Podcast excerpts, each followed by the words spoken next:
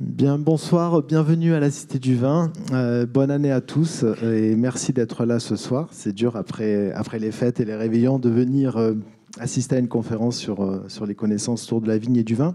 Donc on est très heureux de vous accueillir pour ce troisième rendez-vous euh, sur les vendanges du savoir, donc euh, une initiative euh, portée par l'Institut des sciences de la vigne et du vin et l'Université de Bordeaux et l'Université de Bordeaux-Montaigne, ainsi que la Fondation pour la culture et les civilisations du vin. donc on a démarré en octobre et donc tous les premiers mardis de chaque mois, on a le privilège de rencontrer un chercheur universitaire qui vient parler d'un sujet autour de la vigne et du vin. Donc euh, ce soir, nous avons Michel Fijac, qui est professeur euh, d'histoire moderne à l'Université Bordeaux-Montaigne. Il a dirigé le Centre d'études des mondes modernes et contemporains de 2008 à 2016. Président de la Fédération historique du Sud-Ouest, il est l'auteur d'une quinzaine d'ouvrages et d'une soixantaine d'articles. Parmi eux, on peut signaler dans la perspective de notre sujet euh, Destin de la noblesse bordelaise, publié à la Fédération historique du Sud-Ouest. La douceur des Lumières chez Mola en 2001, Le verre et le vin en 2007 aux presses de la Maison des sciences de l'homme d'Aquitaine, en collaboration avec Christophe Bounot, et Les noblesses en France chez Armand Collin. On peut également euh, citer euh, L'ancienne France au quotidien chez Armand Collin. Donc je vous rappelle que ces conférences sont enregistrées euh, et diffusées ensuite sur notre site internet, vin.com sous forme de podcast. Donc vous pourrez réécouter euh, cette conférence ou la faire découvrir à, vos, à vos, amis. Euh, le prochain rendez-vous aura lieu le mardi donc 7 février, donc toujours le premier mardi de chaque mois. Le thème de la conférence sera Le vin est-il bon pour la santé? Nous accueillerons Cécilia Samieri, chercheur à l'INSERM à Bordeaux, et Jean-François Dartic, professeur de santé publique à l'Université de Bordeaux. Voilà. Et puis en mars, on inaugurera un autre type de rendez-vous. Donc ce sera toujours les connaissances vers vous, mais cette fois-ci non pas par le biais d'une conférence, mais par le biais d'une dégustation. Et ça sera les dégustations savantes qui seront euh, inaugurées le mardi 14 euh, mars. Voilà. Et c'est sur réservation par contre à la différence des conférences. Donc euh, la conférence dure environ une heure, puis après on prendra vos questions, on va circuler avec les micros, et puis voilà, vous avez un questionnaire pour ceux qui ne sont jamais venus. Est-ce que vous pouvez lever la main par curiosité, ceux qui ne sont jamais venus? D'accord. Donc c'est à chaque fois surprenant parce qu'à chaque fois, il y a... D'accord. Donc si vous pouvez remplir le, formulaire, voilà, ça vous permet de rester informé. Et puis nous, ça nous apprend surtout à mieux vous connaître. Voilà, bonne séance et puis à tout à l'heure pour les questions.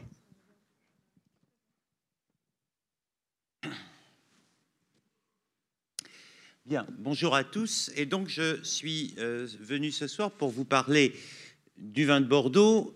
Est-il un vin noble ou plus exactement, vous allez le voir, un vin de nobles.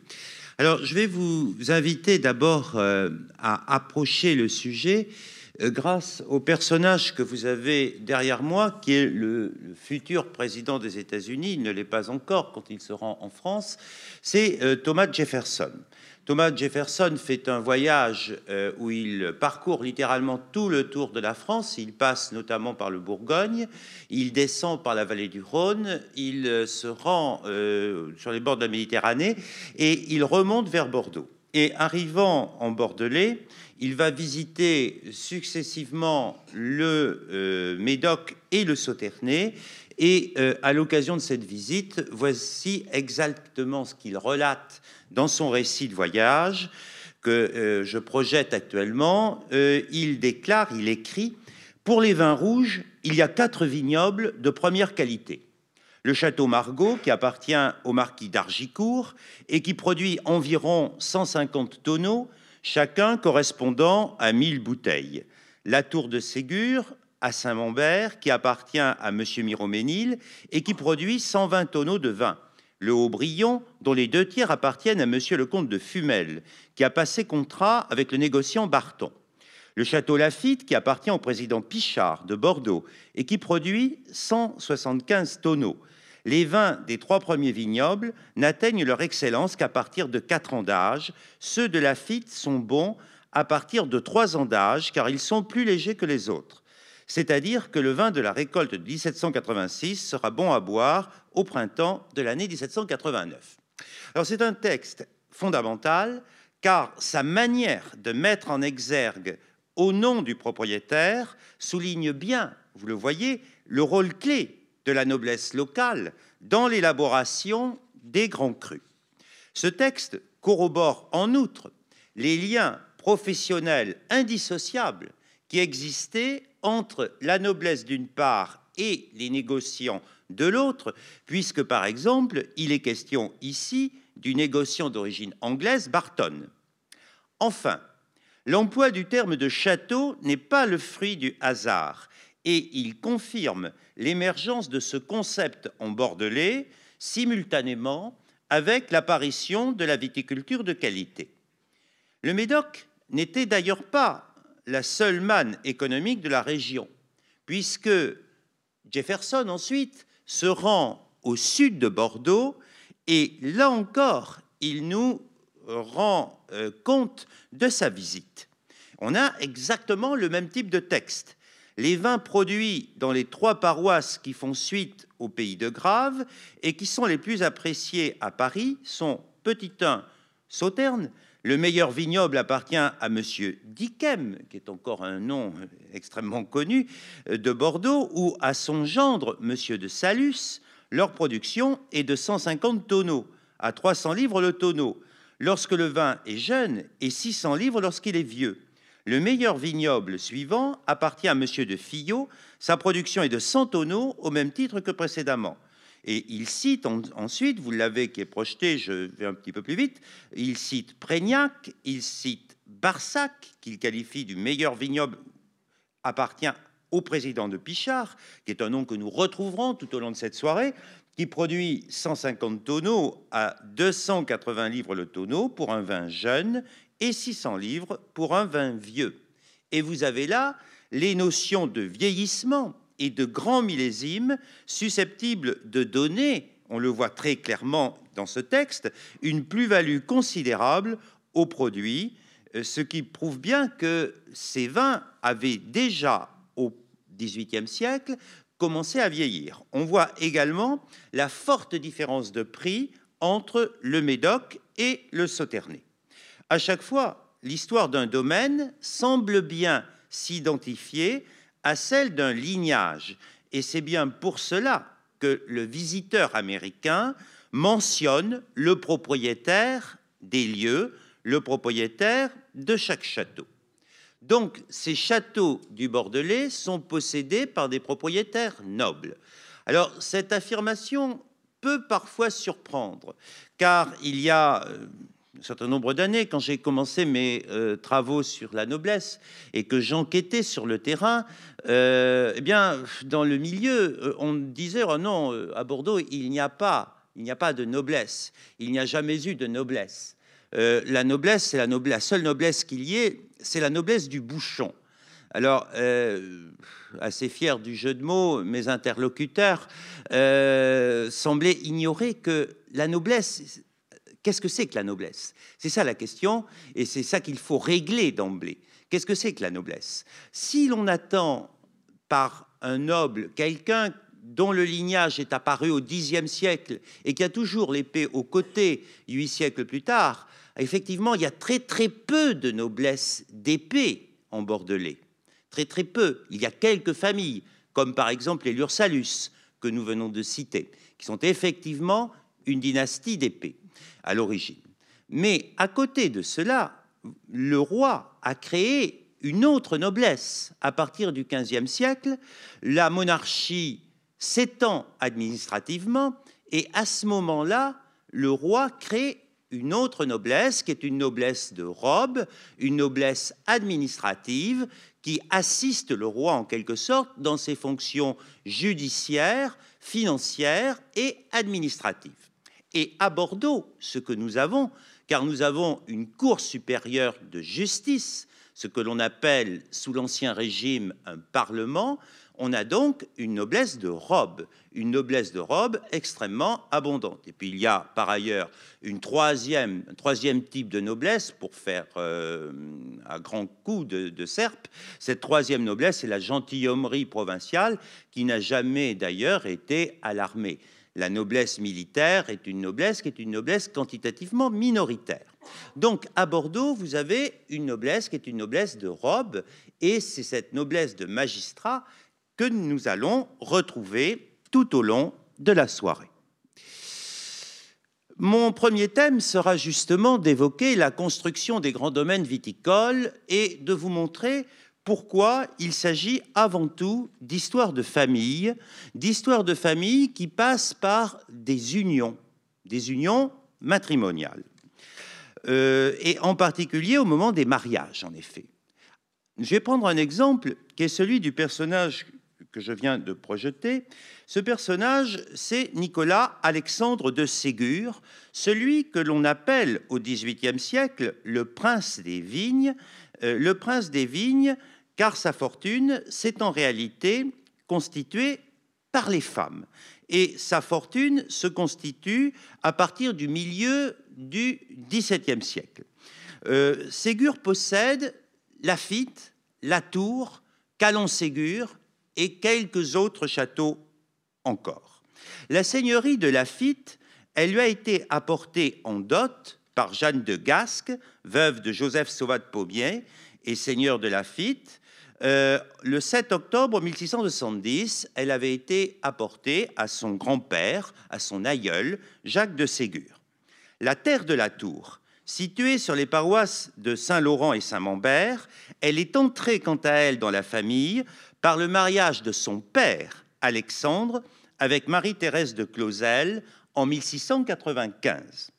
Nicolas Alexandre, que vous avez donc euh, euh, à l'écran, président à Mortier au Parlement de Bordeaux à partir du 9 décembre 1718, il est ici en robe et avec ses attributs euh, de président à Mortier, allait pour sa part encore agrandir ce patrimoine par l'acquisition des terres de Mouton et de Calon.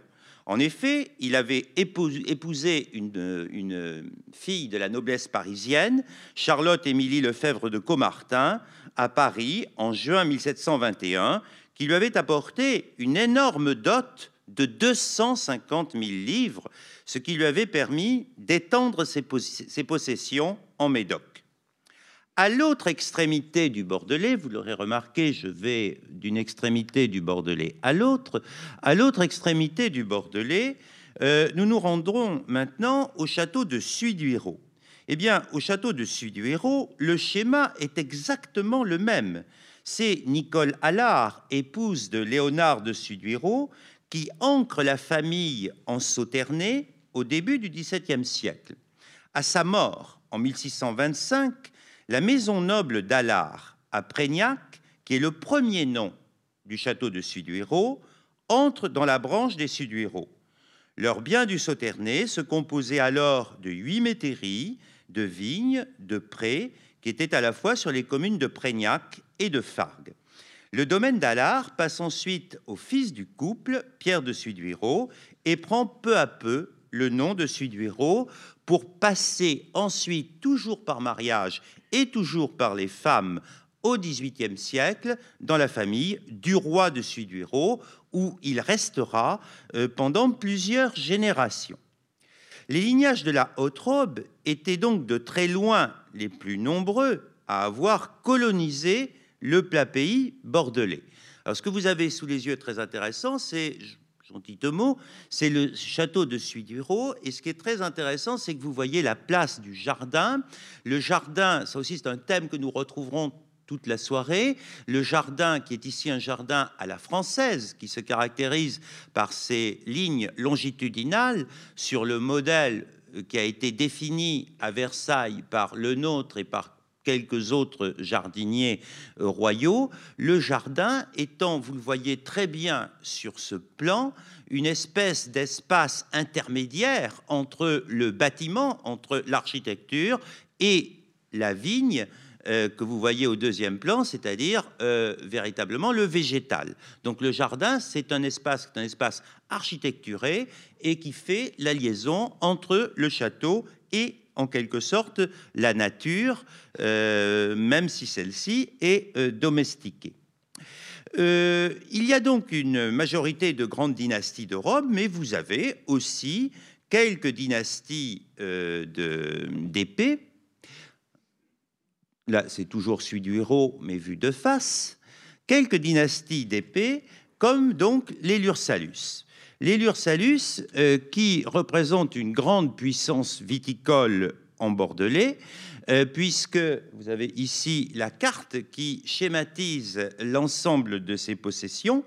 Euh, ces possessions qui ont commencé à entrer dans la famille de Lursalus toujours à la suite de toute une série de mariages, dès la fin du XVe siècle, puisque dès la fin du XVe siècle, Fargue, que vous avez sur la carte, et Usa, qui est dans les Landes, qui n'est pas du tout un domaine viticole, mais qui est un domaine euh, forestier, sidérurgique, qui est situé dans les Landes, sont entrés par mariage avec les Montferrand à la fin du XVe siècle. Puis vint euh, le, tour du château de Mal en 1702, au début du XVIIIe siècle, que vous avez sur la carte, et Ikem en 1785. Ikem en 1785, quand la, femme que vous avez euh, à l'écran, euh, Joséphine de Sauvage, euh, se marie, s'allie à Louis Amédée de Lursalus. Il s'agit d'ailleurs du couronnement d'une politique, puisque ensuite le propre fils de Louis Amédée épouse Marie-Geneviève de Fillot en 1807, ce qui lui permet, et je reviens sur la carte, ce qui lui permet de réunir à cet empire du Licoreux euh, les châteaux de Coutet et de Barsac. Une telle continuité est exceptionnelle, mais elle est indispensable pour une famille qui souhaite traverser les siècles et qui va effectivement les traverser sur trois siècles. Alors, ce que vous voyez euh, au fil de ces exemples, c'est le rôle qui est joué par les femmes dans cette affaire, puisque euh, énormément de biens rentrent dans ces familles par le biais des dots et surtout quand il n'y a plus d'héritiers mâles. Euh, ce qui a été le cas euh, dans la famille de Lursalus au fil des différents mariages. Par exemple, il n'y avait plus, quand Mâle entre chez les Lursalus en 1702, il n'y a plus de garçons euh, capables de poursuivre dans le lignage de la famille de Mâle. donc les femmes jouent un rôle véritablement essentiel. C'est ce que j'ai appelé les vendanges au féminin. C'est quelque chose qui est assez connu au travers de l'image de Jeanne de Lartigue. Jeanne de Lartigue, la propre femme de Montesquieu, gérant méticuleusement les biens de l'auteur de l'Esprit des lois, qui philosophait dans les salons parisiens. C'est une image qui est assez bien connue. En témoignent les procurations qu'il lui donne avant son départ en voyage en 1728 Montesquieu va faire un tour de l'Europe, il part en Italie, il va aller jusqu'en Hongrie et remonter vers les Provinces-Unies. Et à ce moment-là, euh, dans une lettre écrite à Vauvenargues le 7 février 1739, euh, on lit Monsieur de, de Montesquieu se forme un esprit agréable et loin que ses affaires dépérissent par ses voyages continuels de Rome, il dispose de l'arbre qu'il veut que l'on plante à tel coin de sa terre sa femme exécute. Il trouve ses ouvrages faits au retour et a augmenté considérablement son revenu. Donc on voit très bien dans ce passage un peu anecdotique que la femme gère les biens. Et c'est le cas de nombreuses épouses en situation de veuvage euh, qui trouvent ainsi l'occasion de sortir de leur statut d'impuissante juridique qui était leur statut sous l'Ancien Régime, pour faire valoir leur très grande qualité de gestionnaire. C'est ainsi que l'un des plus célèbres crus bordelais, le château Margaux, a été constitué en château viticole par Olive de l'Estonac au XVIIe siècle, qui était une redoutable femme d'affaires. Le père d'Olive de l'Estonac, pierre. Olive de Lestonac a été dans Bordeaux euh, l'une des grandes créatrices des églises baroques du XVIIe siècle. Eh bien, Olive de Lestonac, euh, donc son père Pierre, avait opéré plusieurs rassemblements de terre sur la paroisse de Margaux. Mais c'est Olive qui accomplit le pas décisif en acquérant le noyau central, euh, c'est-à-dire la maison noble de Lamotte Margaux que vous avez sur, cette, sur ce plan.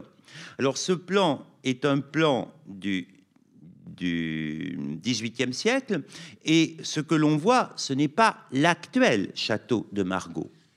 Ce que vous voyez au milieu,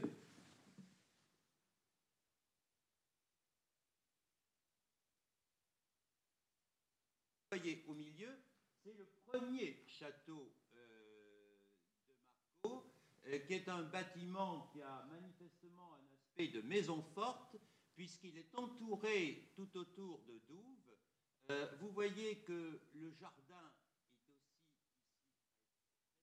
est un élément qui relie littéralement le bâtiment au végétal, ici aux vignes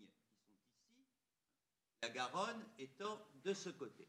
Donc ça, c'est le premier château Margaux et c'est un château qui a été créé par euh, Olive de Lestonac, qui a ensuite racheté parcelle par parcelle et constitué parcelle par, par parcelle le château tel qu'il existe à la fin du XVIIIe siècle.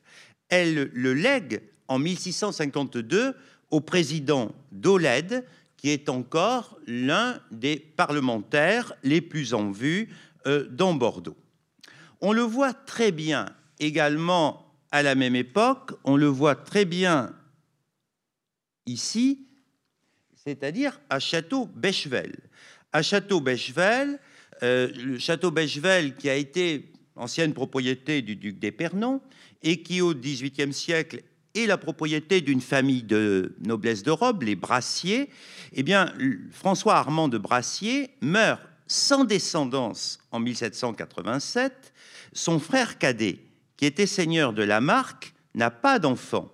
Ce fut donc leur sœur, Delphine de Brassier, également veuve, qui regroupe sous son autorité l'ensemble des possessions médocaines de la famille, devenant d'un seul coup, à la mort de ses frères, baronne de Bechevel et de la Marque.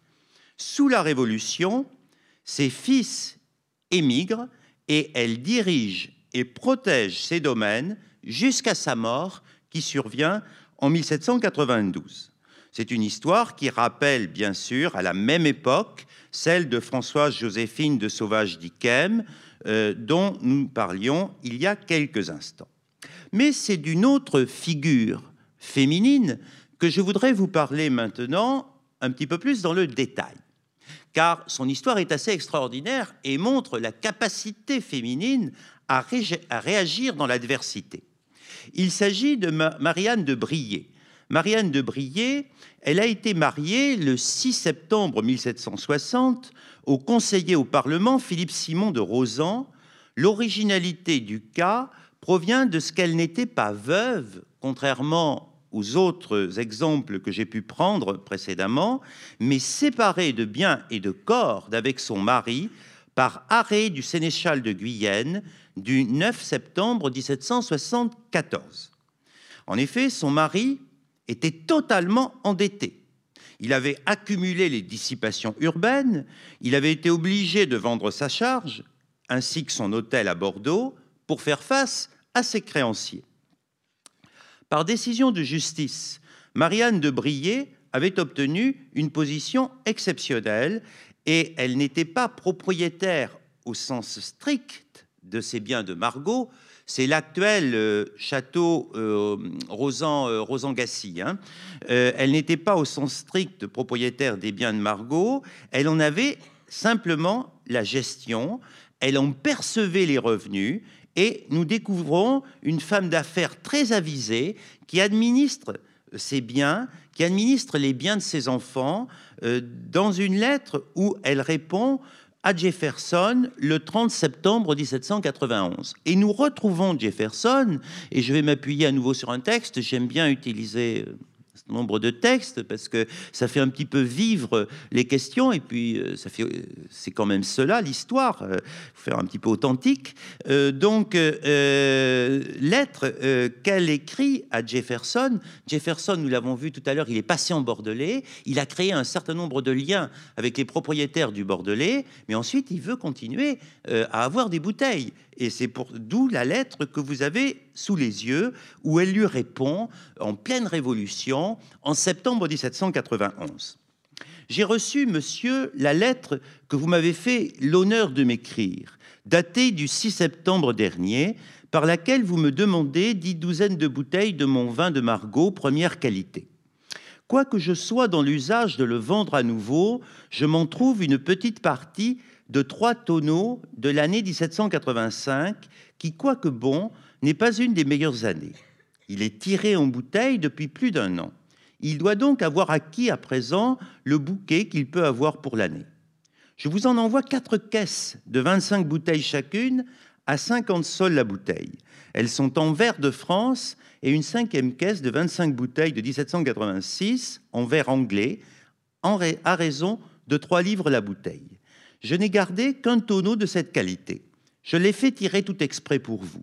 Cette espèce de vin a besoin de séjourner quelque temps en bouteille, comme vous savez, monsieur. Après le temps que vous croirez nécessaire pour en juger, vous pourrez me demander si vous en voulez d'autres. Je pourrais aussi vous faire part d'une barrique que j'ai gardée de l'année 1788 et d'une autre barrique de l'année 1790, seulement pour que vous puissiez juger ces différentes années lorsqu'il sera en boîte. Si vous le jugez à propos, monsieur, je me ferai un vrai plaisir de conserver toutes les années une partie de ma récolte pour entretenir la correspondance que vous voulez bien établir avec moi. Alors, je serai plus surveillante que jamais pour qu'il soit conservé.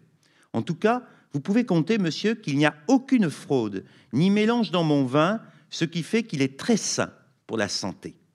J'envoie, selon votre intention, les cinq caisses de vin, 125 bouteilles, chez monsieur Fenwick, consul des États-Unis de la Nouvelle-Angleterre au Chartron, puisque vous le voulez. Alors, dans cette lettre, cette lettre est longue, mais pratiquement tout est intéressant. Elle est essentielle, car la dame Brier s'y révèle une parfaite femme d'affaires. La notion de vieillissement apparaît ici très clairement dans son discours, ainsi que celle de millésime, donc beaucoup plus tôt qu'on ne l'écrit bien souvent dans une certaine littérature. Elle confirme le développement de la mise en bouteille dans les grands châteaux. C'est très clairement expliqué. Et c'est tout au long du XVIIIe siècle que la bouteille en verre s'impose dans les châteaux de cette qualité. Elle révèle également dans cette lettre une haute conscience de la gamme aromatique. En dénonçant les mélanges, elle entend préserver la remarquable qualité des seconds crus de Médoc, ce, qui, ce que confirme totalement la correspondance des grands régisseurs que nous avons à l'époque, à la Tour, avec des gens comme Dominger ou Poitvin, ou encore euh, dans les autres châteaux comme Pichon, par exemple. Donc, vous le voyez, la femme a véritablement joué un rôle essentiel dans la construction de ces grands domaines. Mais je vous l'ai dit, euh, tout tourne autour de la famille. Le problème, c'est que ces grandes sagas familiales, eh bien, elles peuvent très vite se déconstruire. Donc, euh, les avatars des sagas familiales ou les risques de déconstruction de la grande propriété viticole. Si la famille pouvait permettre la construction d'un considérable domaine sur une ou plusieurs générations, les aléas qu'elle pouvait traverser n'était pas sans conséquence sur la tenue d'une plante qui était très délicate. Pour reprendre le cas de Rosan, l'inventaire réalisé en 1778, au cœur de la crise familiale que j'évoquais tout à l'heure, c'est-à-dire avant que Madame de Brier reprenne le domaine, révèle un vignoble en très mauvais état, puisqu'on lit les vignerons experts constatèrent dans les 208 parcelles inventoriées qu'il manquait dans chacune entre un douzième et un vingtième des pieds de vigne. On avait négligé les provins et les replantations en plants enracinés. Dans plusieurs parcelles, les vignes étaient trop vieilles et n'avaient plus reçu de labour depuis des années. En réalité, l'étude des trajectoires familiales prouve que ce qu'avaient mis plusieurs générations à s'édifier pouvait très rapidement se disperser. Et je vais revenir dans un château que j'ai rapidement évoqué tout à l'heure, que vous connaissez sans doute, qui est le château de Carbonieux, euh, dans les graves, de, dans les Pessac-Léognan. Carbonieux, Carbonieux avait été euh, propriété des bénédictins de Sainte-Croix au Moyen Âge, et à Carbonieux, la famille de Ferron, au XVIIe siècle, avait mis en place une très belle propriété familiale, mais les problèmes matrimoniaux de François de Ferron, qu'il avait obligé à répudier sa volage épouse, Mathurine d'Esnano, en 1696, donc à la fin du XVIIe siècle, ne furent pas sans répercussions sur la gestion du domaine. En 1710, son fils François hérite d'un château où manquent même les vitres et d'un domaine qui est fortement obéré, là encore, par les créances. Très mondain, il ne manifeste aucun intérêt pour sa vigne, il vit de la dot de son épouse, qu'il dilapide très rapidement, avant d'accumuler les dettes et d'être condamné pour vol en 1734 à avoir la main tranchée. Son fils, Charles, doit se résoudre à vendre Carbonieux aux bénédictins de Sainte-Croix, qui en redeviennent propriétaires par un curieux hasard de l'histoire en 1740. Et euh, le propriétaire Ferron euh, est obligé, le 13 avril 1745, qui s'appelle, il s'appelle Charles, Charles de Ferron, il est obligé de quitter le territoire pour Saint-Domingue et pour aller tenter euh, sa chance aux colonies. Sans être aussi tragique, beaucoup de pertes s'effectuèrent en réalité au moment des successions. Car, et c'est encore quelque chose qu'il faut savoir et qu'on ignore trop souvent, le taux d'extinction biologique des lignages au XVIIIe siècle est quelque chose d'extrêmement élevé. Au fil de sa chronique, François de la Montaigne, qui est l'un des grands chroniqueurs bordelais du XVIIIe siècle et qui nous raconte au quotidien euh, la vie bordelaise, qui est une très mauvaise langue et qui raconte tous les potins bordelais, eh bien, euh, nous découvrons les raisons majeures de cet euh, étiolement inexorable des familles. Fréquence du, célibat, mariage trop tardif pour les hommes, présence de la maladie, de la mort qui fauche encore les jeunes enfants, et peut-être aussi parfois trop fréquente consanguinité entre cousins d'une même famille. Toujours est-il que on en arrive à des situations paradoxales comme celle que vous avez sur cette généalogie que je projette actuellement, qui est la, généalogie du personnage que je vous ai projeté au début, je l'avais appelé le baron des vignes, Nicolas Alexandre de Ségur, qui avait construit un véritable empire viticole avec la tour Lafitte, Calon-Ségur. Eh bien, c'est bien dépasser les 2 millions de livres, dont 700 000 livres pour Lafitte, 500 000 livres pour la tour. Il décède en 1755 et comme vous le voyez sur l'arbre généalogique que je projette, ses héritières ne sont que des filles. Quatre filles. Marie-Thérèse, Angélique Louise, Marie-Antoinette et Charlotte-Émilie. La première avait épousé en 1742 Alexandre, donc la première c'est Marie-Thérèse, elle avait épousé en 1742 Alexandre de Ségur-Calon, son cousin, qui était conseiller au Parlement de Bordeaux et qui est devenu ensuite prévôt de Paris. Son fils, Nicolas-Marie-Alexandre, le sur la généalogie, est déclaré héritier universel, à charge pour lui d'acquitter les dettes du président de Ségur, euh, toujours ce problème des dettes, c'est-à-dire pour l'essentiel de verser les dots non honorées aux trois autres filles. Après une longue procédure judiciaire, le prévôt de Paris doit finalement vendre la tour et il vendra ensuite Lafitte euh, de toute façon, il ne réside plus puisqu'il est installé à Paris.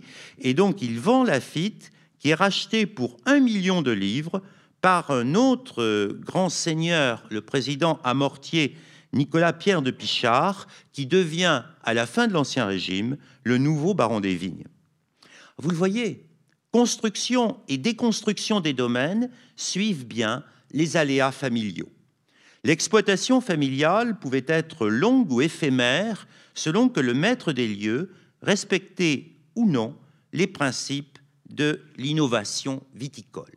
Car le XVIIIe siècle, grâce à ces grandes dynasties nobiliaires dont la puissance s'explique, dont la fortune s'explique par le vignoble, essentiellement par le vignoble, pas uniquement, mais essentiellement par le vignoble, eh bien, euh, elle dépend de leur capacité d'innovation. Et c'est maintenant de cette capacité d'innovation que je vais essayer de vous entretenir, en surveillant mon heure. Quels sont les trois commandements de la mutation de la qualité? Alors d'abord, il faut remembrer les terres, car cette notion de remembrement, eh bien, nos propriétaires nobles, ils l'ont déjà au XVIIIe siècle. Les gros achats étaient minoritaires, mais ils existaient. Souvent, des magistrats profitaient des dépouilles de vieilles familles de la noblesse d'épée, tout simplement en raison de cette extinction biologique que j'évoquais il y a quelques instants. Et c'est ainsi que Jean-Pierre Jean d'Abadie, en 1692, rachète la baronnie de Lamarck, qui vient du duc d'Épernon, puis la terre de Bechevel, en 1701, profitant du démembrement des biens du duc d'Épernon.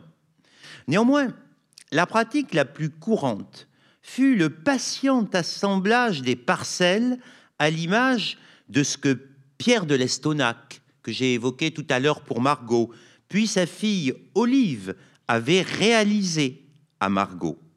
C'est également le cas de Aubryon, qui est l'un des plus célèbres châteaux bordelais. Aubryon, au départ, c'est un tout petit domaine qu'achète Jean de Pontac en 1553 pour 2650 livres. Mais très patiemment, il va acquérir des petits lopins dont la valeur était le plus souvent très basse, située entre 20 et 100 livres. Et ce n'est que progressivement qu'il constitue un grand ensemble.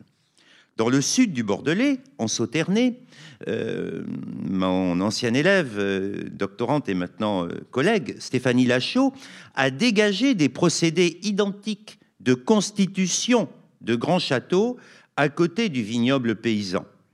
Pierre de Pichard était ainsi seigneur de la maison noble de Coutet à Barsac, où il mena une politique d'acquisition visant à unifier ses vignes. Chacun de ces achats étaient des petits achats, puisqu'il déboursait à chaque fois autour de 500 livres, et il finit par constituer un grand ensemble.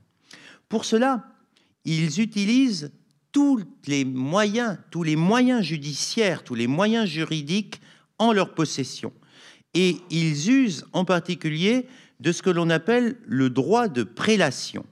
Alors, le droit de prélation, euh, ou le droit de retrait féodal, c'est un droit d'ancien régime dont dispose le seigneur, c'est-à-dire qu'il peut se porter acquéreur d'un bien qui a été précédemment vendu. C'est un droit qui lui permet éventuellement de saisir un bien, c'est un droit de retrait qui lui permet de saisir un bien qui a été précédemment vendu, il a un droit préférentiel en quelque sorte. Alors c'est un grand avantage euh, qui permet à un certain nombre de ces grands propriétaires euh, de jouer en quelque sorte les rassembleurs de terres et de regrouper des propriétés qui étaient à l'origine euh, tout à fait incohérentes, de les rassembler. C'est comme cela que l'Estonac a rassemblé les biens autour du château Margaux.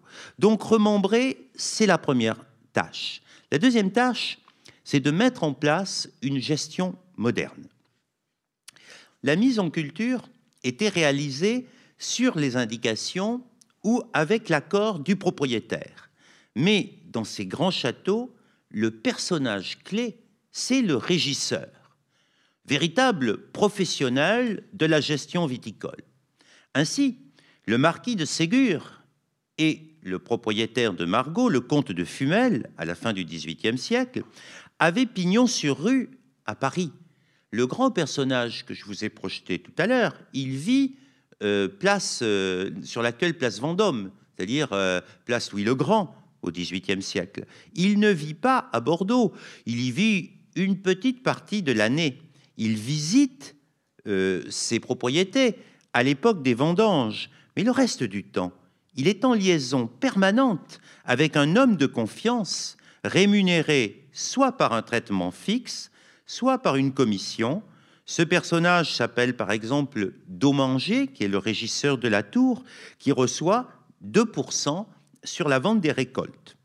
Dans le même château, le régisseur était secondé pour les façons culturelles, culturelles ordinaires par un homme d'affaires qui avait sous ses ordres des adjoints que l'on appelle les maîtres valets et les maîtres vignerons.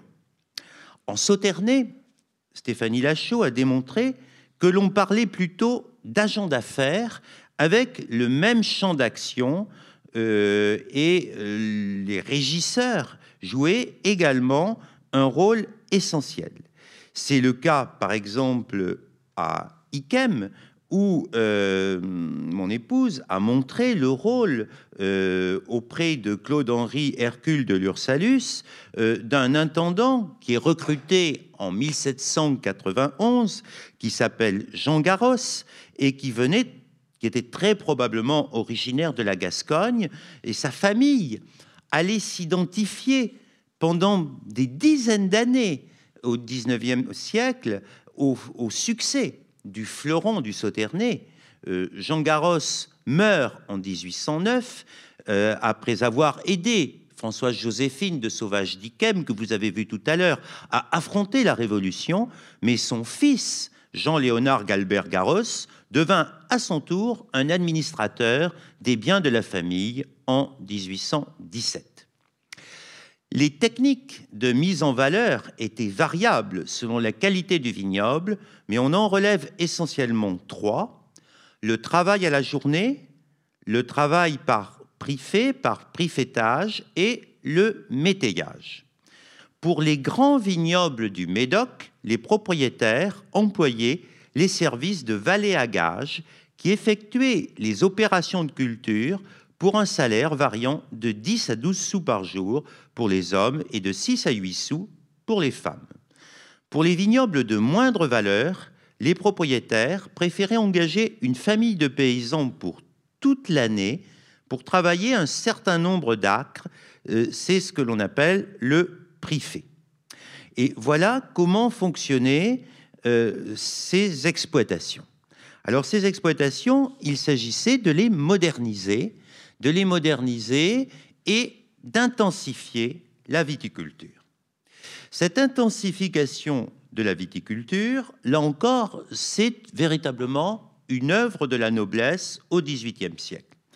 Et il suffit de se souvenir de la polémique au début du XVIIIe siècle qui va opposer le prédécesseur de l'intendant Tourny, l'intendant Boucher, au président de Montesquieu. Montesquieu qui est propriétaire euh, à côté de la Brède. Il est propriétaire aujourd'hui quand on rentre, quand on va à Martillac, eh bien on traverse le vignoble de Montesquieu.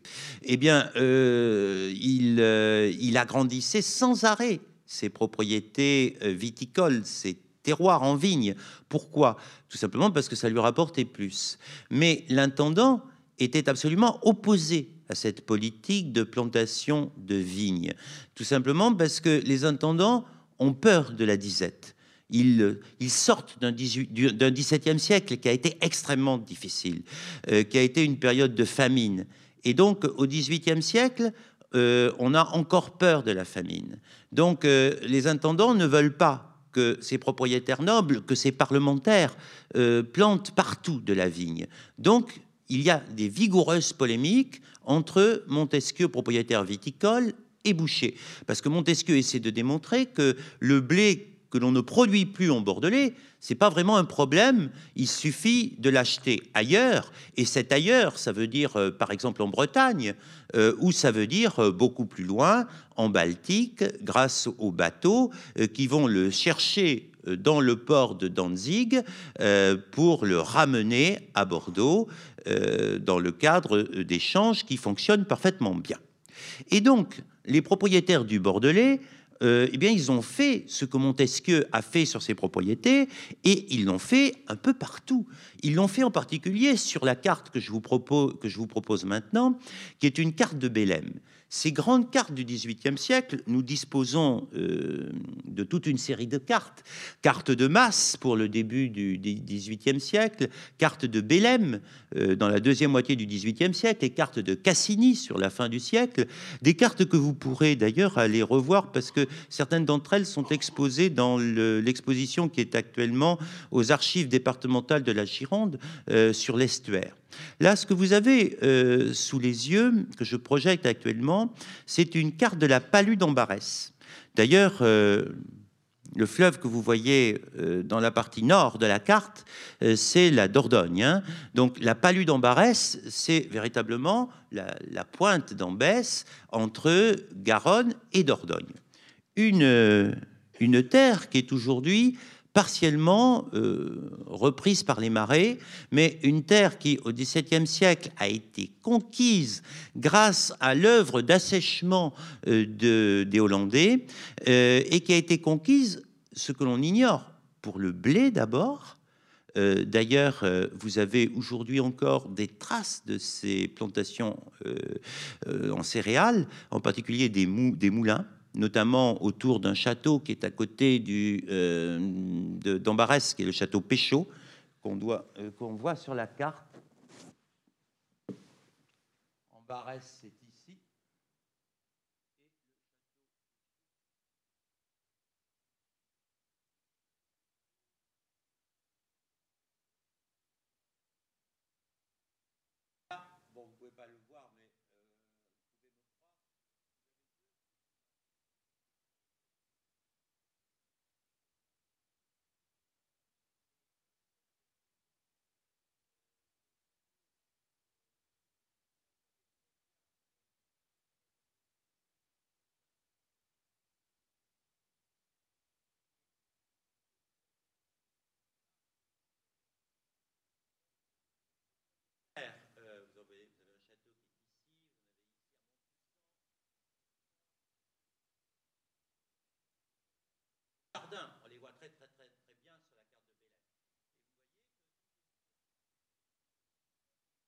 a véritablement ce qui peut paraître aujourd'hui étonnant.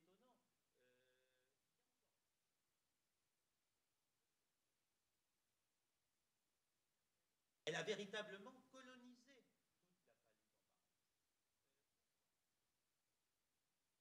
toute la Parce que ce vin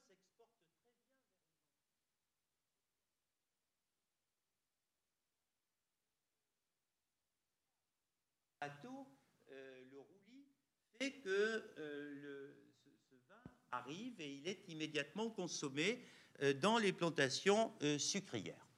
ce qui explique que comme il y a un marché, cette région, comme on le reverra un tout petit peu plus tard, cette région a été entièrement colonisé par la vigne au XVIIIe siècle grâce à ces châtelains et c'est cela euh, qui affole l'intendant Tourny comme ça affolera un petit peu plus tard euh, euh, du près de Saint-Maur par exemple.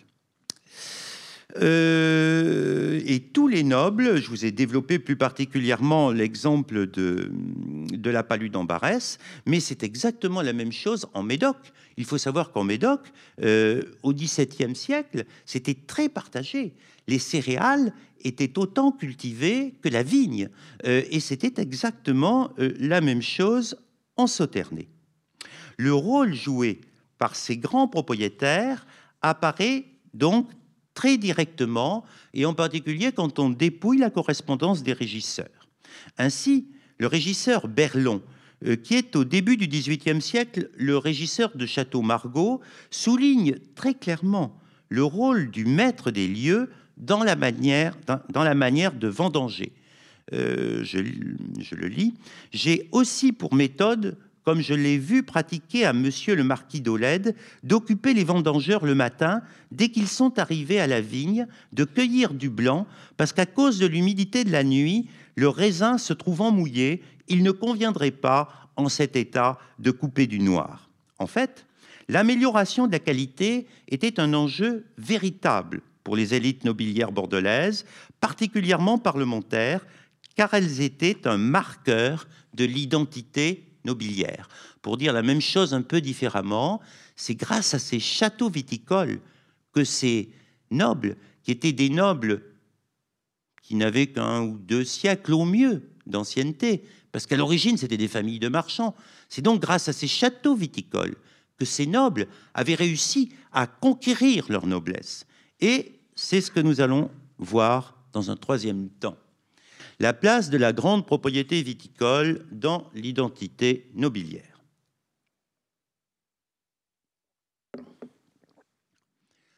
Le château viticole est en effet un puissant vecteur d'ascension sociale.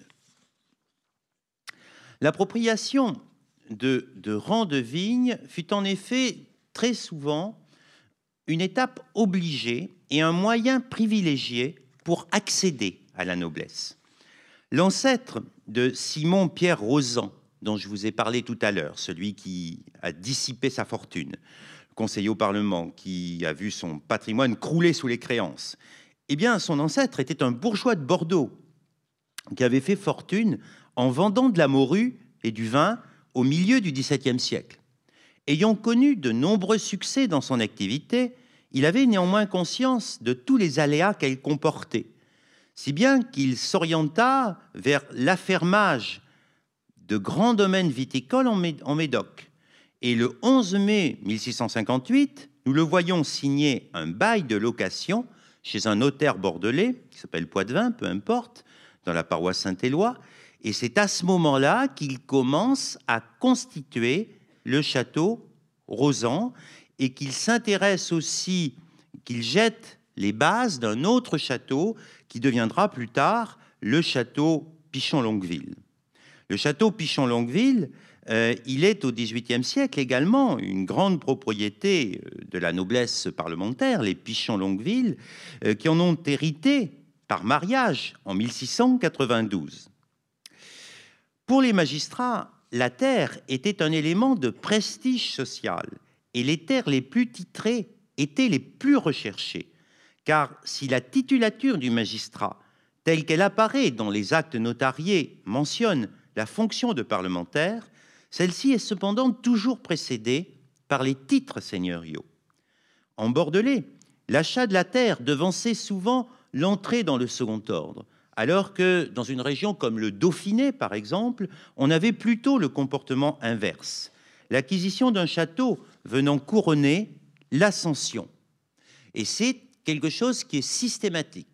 Vous avez par exemple, euh, au début du XVIIIe siècle, un gros négociant bordelais, Daniel Denis, qui s'est euh, enrichi dans le commerce avec la Martinique, puis avec Saint-Domingue, qui a acheté des plantations sucrières, qui est qualifié au début du XVIIIe siècle sur les registres de capitation de gros marchands. Eh bien, euh, ce personnage, qui est également consul de la Bourse, qui est également Jura, il réinvestit très rapidement dans des activités qui sont plus moins dangereuses. Il réinvestit dans la pierre. Euh, il fait construire, par exemple, dans l'actuelle rue de Gracie, l'hôtel, l'hôtel de Saint-Savin. Euh, il acquiert euh, des bourdieux autour de Bordeaux, ce qu'on appelle des bourdieux, c'est-à-dire des propriétés de campagne sur lesquelles vous n'avez pas de château. Et il acquiert également des seigneuries emblayées. Et cette stratégie, sur une seule génération, lui permet d'entrer au Parlement. C'est également ce type de stratégie, par exemple, qui permettra à la fin du XVIIIe siècle à la plus grosse fortune bordelaise, celle de François Armand Sège, fils d'un négrier euh, célèbre sur la place, euh, de devenir le propriétaire de cet énorme hôtel qui est derrière euh, le Grand Théâtre et qui a été construit par Victor Louis, euh, qui est la maison, la Sège, euh, qui a été redébité en habitat, en appartement de luxe ces dernières années. le château viticole ou comment concilier impératif économique et représentation sociale? En réalité, le premier château viticole clairement identifiable paraît bien être Aubryon, que voici sur une gravure d'époque et que vous avez également en photographie ici. Alors, Aubryon, euh, il est acheté par Jean de Pontac. Jean de Pontac, euh, famille marchande à l'origine, hein, au début du XVe siècle, devenu puissant parlementaire bordelais, puisqu'ils sont au sommet du Parlement un siècle plus tard. Premier président au Parlement, il décide au milieu du XVIe siècle de faire construire une demeure au centre des parcelles de vignes qu'ils ont rassemblées. Euh, Jean de Pontac n'avait pas souhaité une habitation fastueuse de proportions démesurées. Vous le voyez sur la projection. Mais les tourelles d'angle de la demeure et la haute toiture d'ardoise suffisaient à matérialiser dans le paysage le rang social du propriétaire qui profitait d'un confort rustique quand il venait visiter ses vignes, Aubryon n'étant qu'à quelques kilomètres de Bordeaux. Il est dommage que nous n'ayons rien conservé sur les communs qui ne manquaient pas euh, d'abriter le matériel d'exploitation. Eh bien, des châteaux comme Aubryon, vous en avez plusieurs qui se construisent au XVIIe siècle autour de Bordeaux et surtout, euh, surtout au XVIIIe siècle. C'est l'historien Robert Coustet qui en donne une excellente définition euh, que je vous transmets. Euh, Robert Coustet écrit à propos de ces châteaux viticoles, dès sa naissance, le complexe architectural que l'on appelle le château répond à une double fonction. Marquer la possession et servir à l'exploitation des terres et à la production du vin il doit avoir à la fois un caractère aristocratique dans son rôle de résidence et fonctionnel dans celui d'exploitation rurale. Et c'est quelque chose que je vais essayer d'illustrer avec un autre exemple, euh, qui est le cas euh, du château de Mal en Sauternay, le château de Mal qui devient donc propriété des Lursalus, euh, très précisément au début du XVIIIe siècle, d'Eutrope Alexandre de Lursalus, qui reprend et poursuit l'œuvre du grand-père de son épouse, Jacques de Malle, en mettant en place ce que vous avez sous les yeux, c'est-à-dire une véritable scénographie qui souligne la théâtralité du site tout en respectant l'espace productif. Que l'aspect théâtral soit important n'est absolument pas étonnant de la part d'un personnage, et vous le savez bien si vous avez visité le château de Mal, de la part d'un personnage qui aime énormément le théâtre, euh, qui a des figures de théâtre qui lui servent de décor et qui fait construire au fond du parc, qui a été malheureusement amputé euh, il y a un certain nombre d'années par la construction de l'autoroute voisine, qui fait construire un mur justement pour faire du théâtre dans son jardin.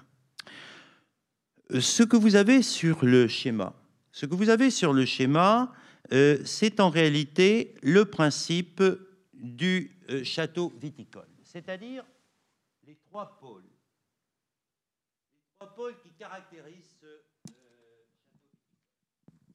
D'abord, le pôle architectural.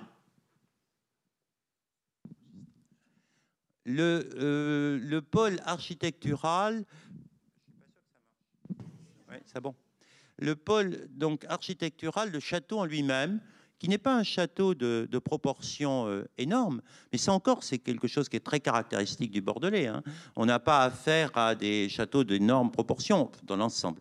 Euh, on a souvent des, demeures basses que l'on va appeler des, chartreuses au XVIIIe siècle. C'est une sorte de variation de la chartreuse euh, qui est castellisée. Alors il y a toujours des, procédés de castellisation. par exemple, le porche euh, est un procédé de castellisation. L'utilisation de l'escalier d'entrée, les, euh, tours ici, bien évidemment, et le fait de les avoir coiffés de dômes à l'impérial euh, dans la seconde moitié du XVIIe siècle ajoute à la théâtralisation. Donc ça, c'est le pôle architectural. Vous avez autour, le deuxième pôle, c'est le jardin.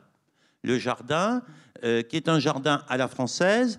Alors, quand vous visitez le château de Mal, on vous explique que c'est sur le mode de Versailles, euh, que les la statuaire euh, rappelle Versailles. Bon, on voit Versailles et le nôtre un peu partout, mais ce qui est sûr, c'est que par contre, le propriétaire, Monsieur Dursalus, s'inspire très clairement du traité de Désalliés d'Argenville qu'il a dans sa bibliothèque, qu'il note de sa main et euh, il euh, redessine des parterres qui sont inspirés de des alliés d'Argenville.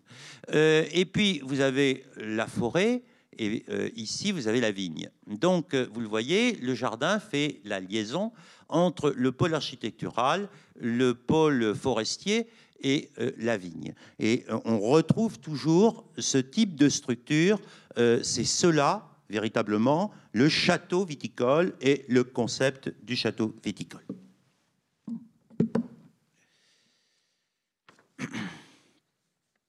Autre château où vous avez une scénographie parfaite,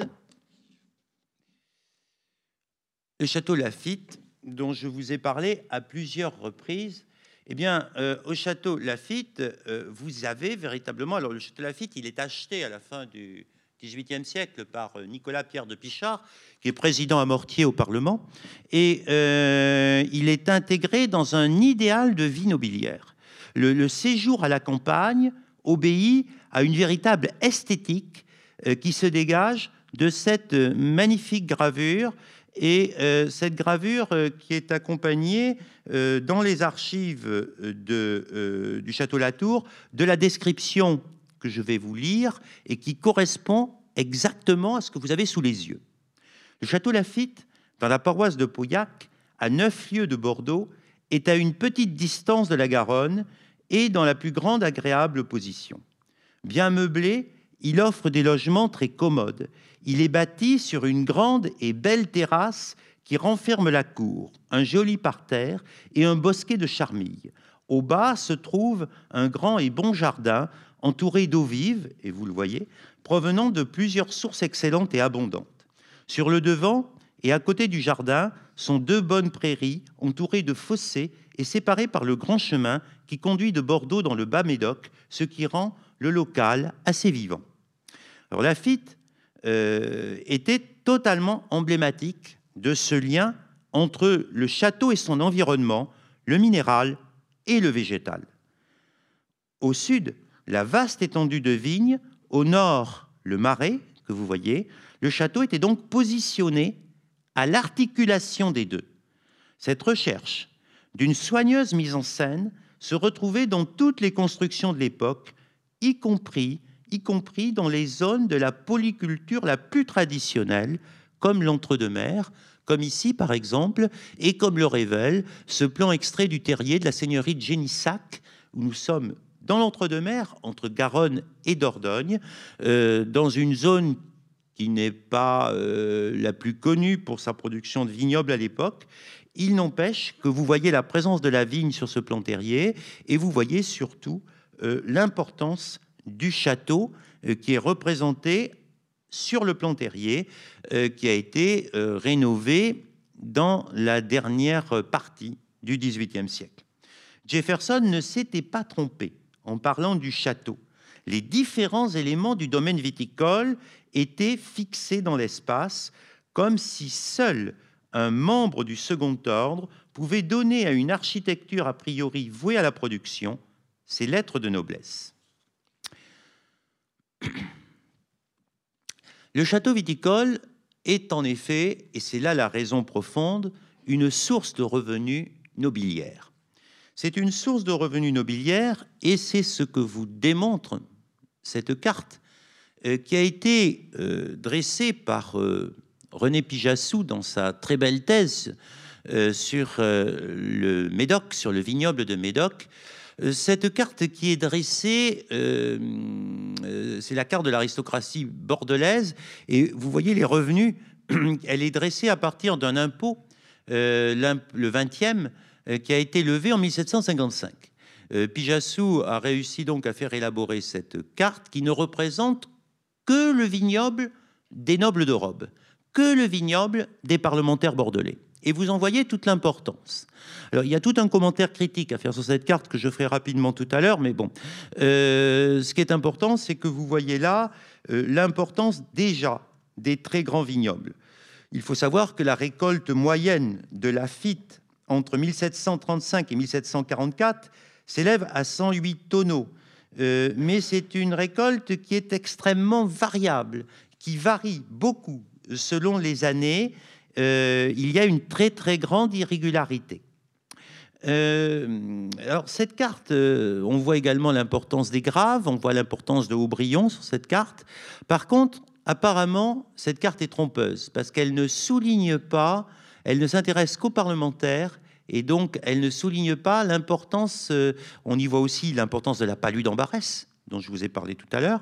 Par contre, on ne voit pas que les nobles étaient aussi très importants dans l'entre-deux-mers, parce que ce n'est pas de la noblesse de robe, c'est de la noblesse d'épée. Et donc, euh, la source ne donne que la noblesse de robe, c'est ce que n'avait pas vu René Pijassou. De la même manière, on a l'impression que Saint-Émilion n'est pas une terre de euh, vignobles aristocratiques. C'est quelque chose qu'il faut nuancer fortement. C'est vrai qu'à Saint-Émilion, euh, le parcellaire, j'en ai pas beaucoup parlé depuis le début, mais le parcellaire est beaucoup plus morcelé, qu'il y a un vignoble ecclésiastique qui est beaucoup plus important, mais vous avez aussi euh, un vignoble aristocratique qui est important. Je pense notamment à des châteaux comme par exemple le château qui porte mon nom, le château Figeac, euh, qui est un château qui est possédé par la famille de Karl, et il y en a comme cela un certain nombre, euh, comme par exemple le château de la Vie à euh, Saint-Christophe-des-Bardes, qui est également un grand château euh, nobiliaire. Donc, un peu partout, dans toutes les, raisons, dans toutes les régions du Bordelais. Alors, je voudrais conclure maintenant, parce que le temps a avancé, je voudrais conclure en élargissant un petit peu mes perspectives. Le lien et donc au XVIIIe siècle, à l'époque moderne, indissociable entre la vigne et la noblesse en ce qui concerne le Bordelais, et un mode de mise en valeur du terroir explique largement certains particularismes nobiliaires. Ceci dit, est-ce que cette conclusion, on peut l'étendre à d'autres régions viticoles françaises?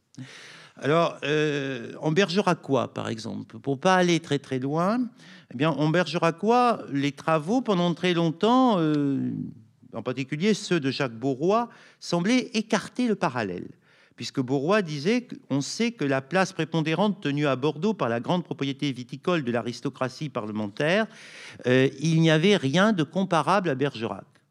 Sauf que la remarque mérite d'être nuancée, car on constate en lisant Borois qu'il se trompe et qu'un certain nombre de familles qu'il désigne comme des bourgeois sont en fait bien des nobles, ce qui est le cas du château que je projette maintenant, un château euh, qui est sur les hauteurs au-dessus de Bergerac, qui est très précisément à Cresse, qui est le château de Tirgan, qui était propriété d'Henri Daugeard de Virazel, Henri Daugeard de Virazel, propriétaire dans le Pécharmant, euh, qui était en réalité l'un des plus riches propriétaires de la contrée, qui était aussi euh, président au Parlement à Bordeaux. Et on retrouve les parlementaires bordelais. Vous les retrouvez également à Clérac. La femme de Montesquieu était originaire de Clérac, par exemple. On les retrouve également en Madiran. On retrouve également des nobles en Madiran. On l'a très bien montré euh, dans le Vic-Bilh. Vous en retrouvez en Franche-Comté. Vous en retrouvez en Provence certainement moins en Bourgogne. Et pour euh, terminer ma conférence un petit peu avec celui avec lequel je l'ai commencé, c'est-à-dire avec Jefferson, eh bien Jefferson, voyageur en, en, Bourgogne, Jefferson qui nous avait guidés en Bordelais, écrit pour la Bourgogne Le domaine de Vougeot appartient aux moines de Cîteaux et produit quelques 450 hectolitres de vin. Montrachet, d'une superficie de 25 hectares environ, produit bon an mal an quelques 270 hectolitres. Il n'y a que deux propriétaires, Monsieur de Clermont, qui loue à quelques négociants, et le marquis de Sancenay de Dijon, dont le domaine est exploité depuis des générations par la famille d'un certain monsieur de la Tour. Ici, vous le voyez, en Bourgogne, la place du clergé était nettement plus importante. Les rapports entre noblesse et négoce étaient fondamentalement différents. Mais qui irait douter parmi nous que Bourgogne et Bordeaux ne se ressemblent pas?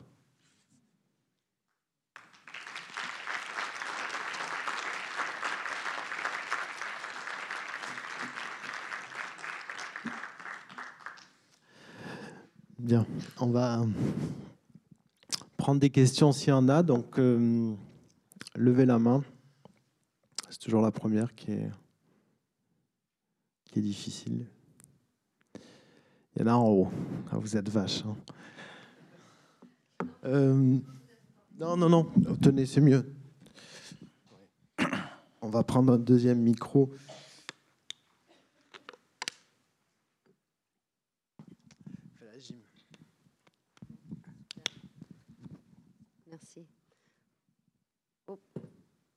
Bonsoir, c'est une question tout à fait simple. Vous avez indiqué que le château Aubryon appartenait au comte de Fumel. Et pour être originaire de Fumel, euh, nous savons, nous, et nous en tirons une petite gloire, que les comtes de Fumel étaient propriétaires du château Lamarque. Donc est-ce que je me trompe ou est-ce que... Non, vous avez tout à fait raison. Euh, vous avez tout à fait raison. Euh, alors, euh, en fait, il y, a deux époques. Hein. à l'origine, ceux qui ont constitué le château Aubryon, ce sont les Pontac. ça a atteint son summum. On est en plein dans ces histoires de grandes sagas familiales que j'ai essayé de décrire au travers de quelques exemples. le summum de la famille de Pontac, c'est le milieu du XVIIe siècle. Euh, avec le président Arnaud de Pontac qui décède euh, en 1681. Et euh, au XVIIIe siècle, ça décline parce qu'il y a des problèmes de famille. et puis, les héritiers sont plus capables d'être nobles d'Europe, d'être au Parlement. Donc, ils se replient sur des propriétés de seconde zone. Et à ce moment-là, le domaine par les filles passe à d'autres familles et il finit par arriver aux Fumel à la fin du XVIIIe siècle. Euh, ce ne sont que des parts. Euh, Aubryon, à la fin du XVIIIe siècle, est propriété de plusieurs familles, mais les plus gros euh, actionnaires, c'est effectivement la famille de Fumel, qui est effectivement propriétaire également en Médoc du château Lamarque.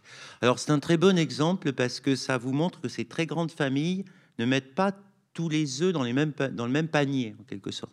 C'est-à-dire que euh, c'est intéressant pour eux de diversifier, d'avoir une propriété en grave, une propriété en médoc. Car dans une période où les récoltes sont, comme je l'ai dit, extrêmement instables, euh, ça dépend des années, eh bien, euh, il est évident que c'est intéressant d'avoir plusieurs terroirs. Donc, ils sont aussi bien propriétaires de la marque que de, de Aubryon. Et pour finir, puisque vous êtes originaire de Fumel, euh, il faut savoir que le comte de Fumel, qui a été euh, le premier maire de, Bordeaux euh, en 1789, est ensuite, en 1793, on lui fait un procès, comme à beaucoup d'autres nobles, il est condamné, et il donne en fait, il, a, y a deux images du comte de Fumel. à son procès, en 1793, les, à Bordeaux, il a une image d'homme des Lumières.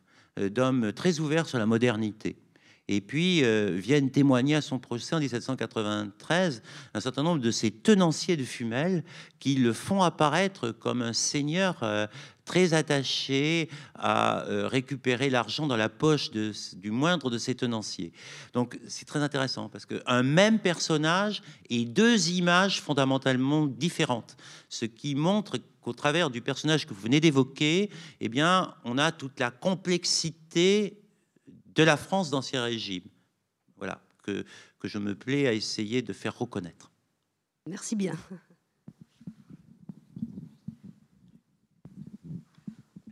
Alors, il y a une autre question en haut.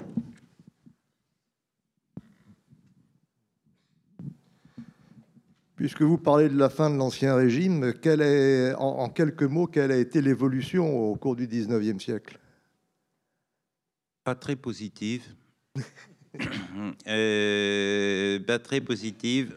Alors, faut nuancer. Hein. Euh, les femmes dont j'ai parlé sont des femmes des élites.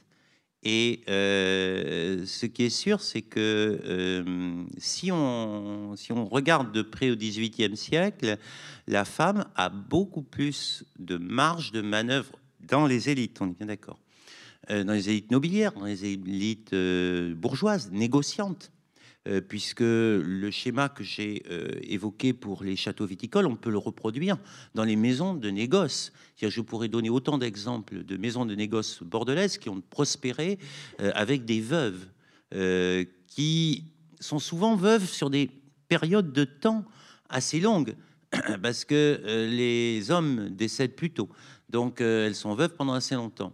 Et là, on voit qu'elles ont les capacités de gérer. Ça pose d'ailleurs une autre question comment ont-elles appris très souvent, euh, à mon avis, en tout cas en ce qui concerne les maisons de négoce, elles ont appris euh, sur le tas, au comptoir, aux côtés de leur époux, euh, du temps de la vie de celui-ci. alors, au 19e siècle, l'évolution euh, dans cette France balsacienne du 19e euh, siècle ne m'apparaît pas comme très positive, enfin disons pas dans le sens de la libération du droit des femmes en tout cas. et elles ont beaucoup moins de marge de manœuvre qu'au siècle précédent. En tout cas, c'est mon avis et on le voit très très bien, notamment en étudiant les contrats de mariage.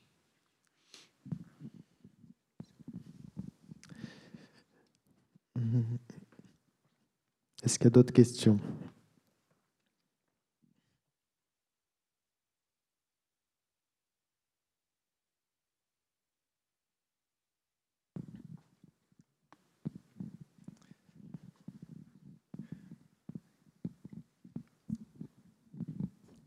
Tout d'abord, merci, monsieur, beaucoup pour cette conférence très intéressante. Concernant les transmissions héritage, je me posais la question, je crois que beaucoup de gens se la posent également, concernant euh, les achats de ces grandes propriétés, de ces grandes familles, avec ces grandes propriétés par, euh, par des acheteurs étrangers avec aussi les deux questions avec la difficulté qu'il y a avec le changement climatique, où il va falloir aussi, vous parliez de faire progresser la vigne et le vin, il y aura aussi sûrement des changements très importants Qu'en est-il euh, Qu'en est-il euh, par rapport à tout ça? Qu'en pensez-vous? Euh, alors, il y a deux questions dans votre. il, y a, une partie sur le changement climatique et il y a une partie sur les mutations. Bon, sur les mutations, l'histoire que j'ai essayé de vous retracer, prouve que ces mutations, elles ont été permanentes. Et si on fait euh, l'histoire, si on fait des études de trajectoire de ces domaines, on se rend compte qu'ils sont euh, beaucoup ont changé très souvent de main. Et ça, ça continue au 19e et au 20e siècle. Et à la limite, plus le domaine est important et plus il change souvent de main.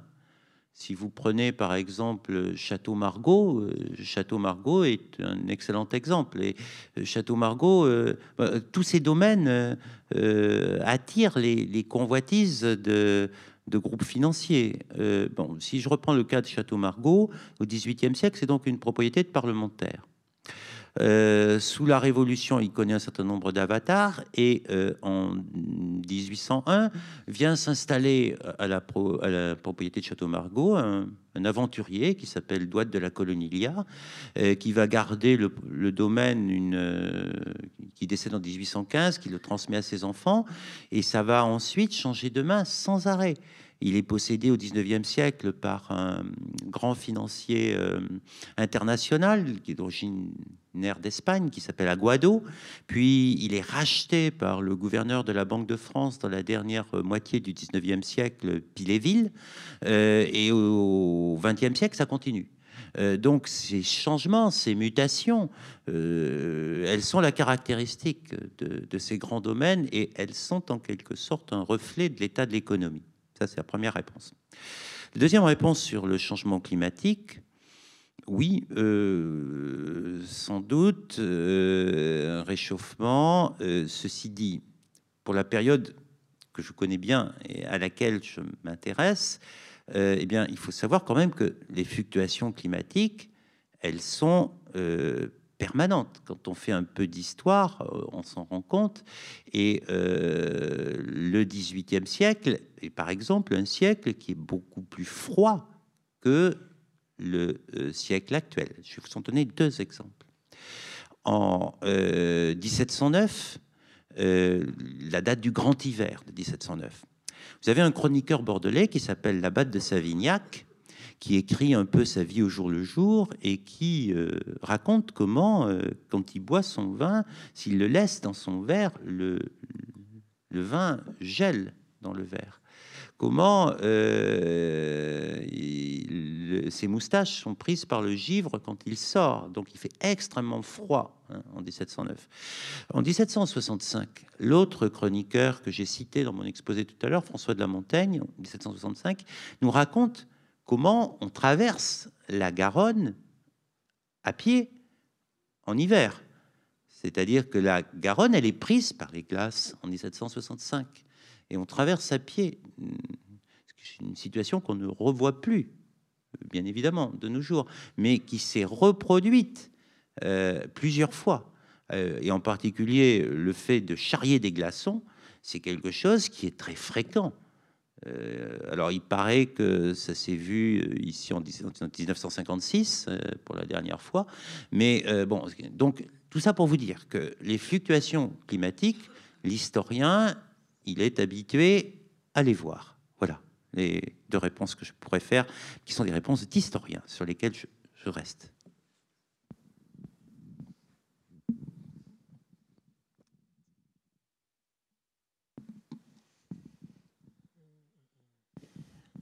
Est-ce qu'il y a d'autres questions? Oui. Bonsoir. Bonsoir. Pendant la Révolution, quel a été euh, le destin de, ces grandes familles?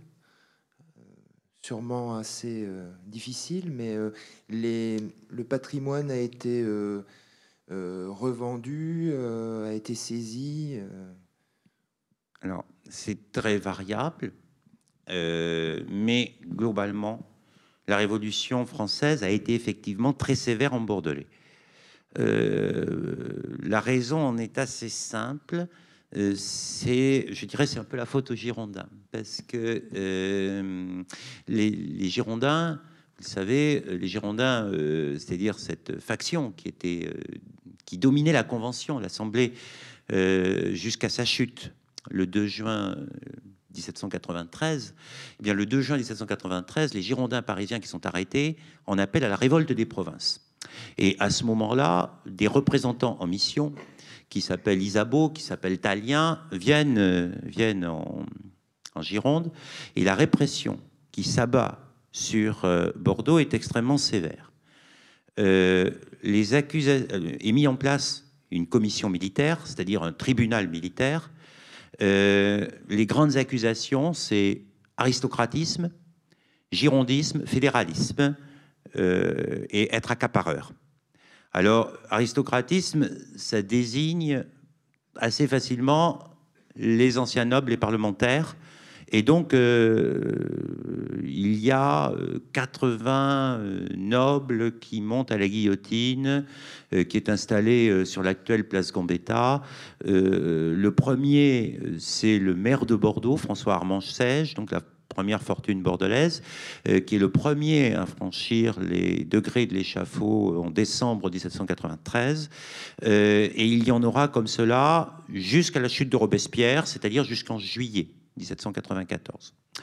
Alors, j'ai fait dans ma thèse, j'avais eu l'occasion de faire des cartes sur euh, les ventes de biens nationaux, c'est-à-dire les biens des condamnés. Mais il est évident que les condamnés, parfois, les biens ont été rachetés par la famille. Euh, les biens des émigrés, surtout. Je dirais que c'est à peu près euh, la moitié qui a été perdue en termes de superficie foncière. Euh, qui a pu être ensuite euh, récupéré, dans certains cas, au début du 19e siècle. Et puis, un certain nombre de familles ont réussi à traverser les, les périls. il y en a un excellent exemple que j'ai cité tout à l'heure, c'est Marie-Joséphine de Sauvage-Dickem, donc alliée au Lursalus, et qui, devenue veuve, est devenue veuve non pas à cause de la Révolution, avant la Révolution, parce que son mari euh, décède à la suite d'un accident de cheval. Euh, son beau-père est exécuté en 1793. Euh, eh bien, elle va gérer, elle est emprisonnée elle-même pendant un certain temps, et elle va gérer les biens, elle va réussir à les sauver avec l'aide de Garros, que j'ai évoqué tout à l'heure. Euh, avec un certain nombre de subterfuges, voilà, euh, euh, et elle va réussir à, sauver la fortune, voire même, à un moment donné, à l'agrandir.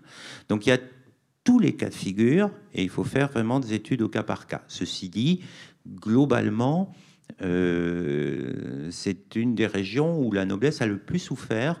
Et, ce qui a beaucoup souffert, et ce qui m'a beaucoup gêné quand j'ai travaillé euh, sur ces familles, euh, sont les pertes de documents qui sont très importantes ici quand même. il y a des fonds familiaux, mais les fonds familiaux sont assez largement massacrés par ce qui s'est passé en 93-94. Voilà. Oui.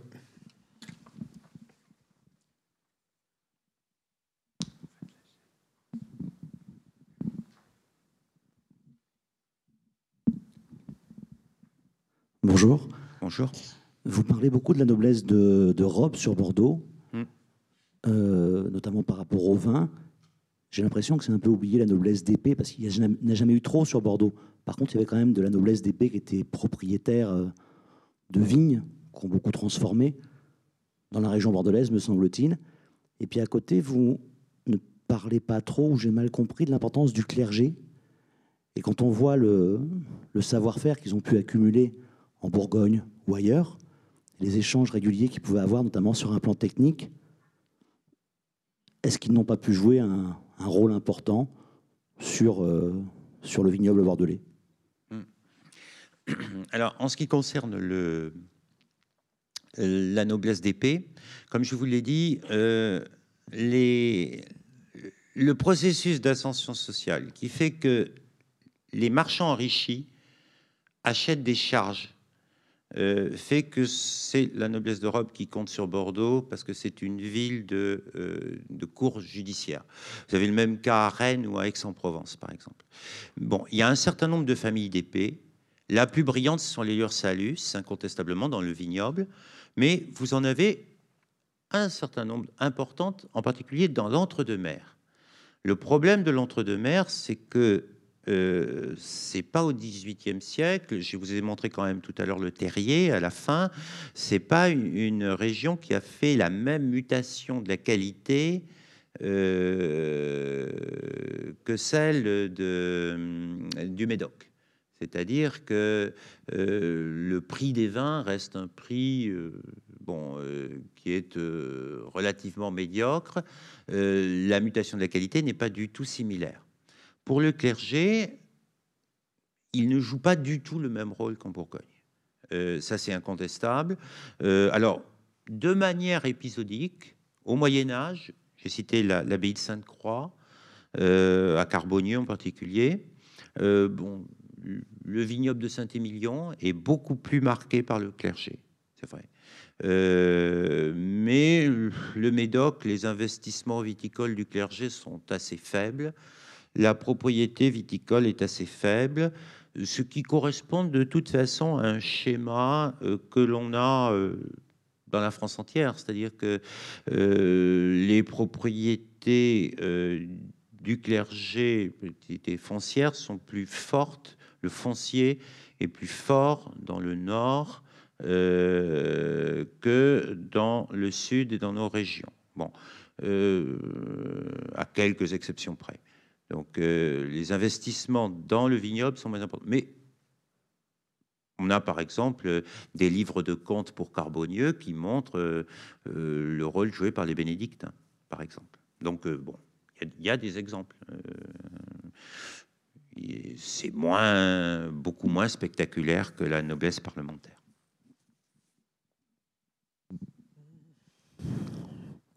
Dernière question, on s'arrête? Bon, ben, cette conférence touche à sa fin. Euh, on va remercier donc Michel Fijac pour cette conférence.